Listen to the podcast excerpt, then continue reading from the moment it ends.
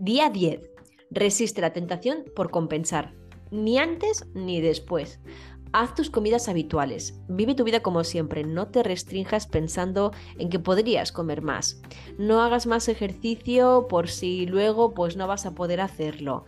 Trata bien a tu cuerpo en cada momento del día. Céntrate en hacer lo que tienes que hacer en ese momento. Comida tras comida.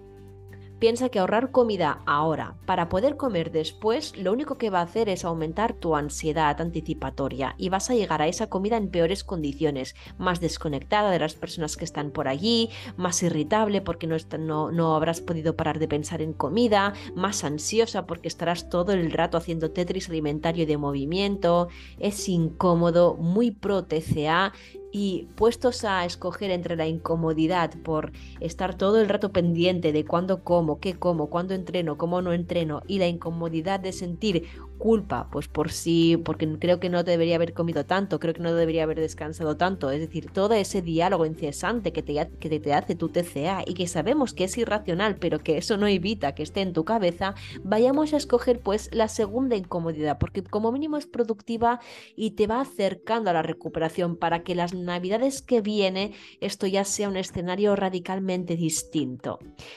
Así que recuerda, nada de anticipar, come y muévete para tus necesidades de ahora y ante la anticipación de qué vas a comer luego, cómo vas a poder mover o no moverte luego, repítete, ya veré luego. Con esa comida ya comeré lo que yo necesite, la cantidad que yo necesite lo que me apetezca. Ahora es ahora, como para lo que yo necesito ahora, en la cantidad que necesito ahora.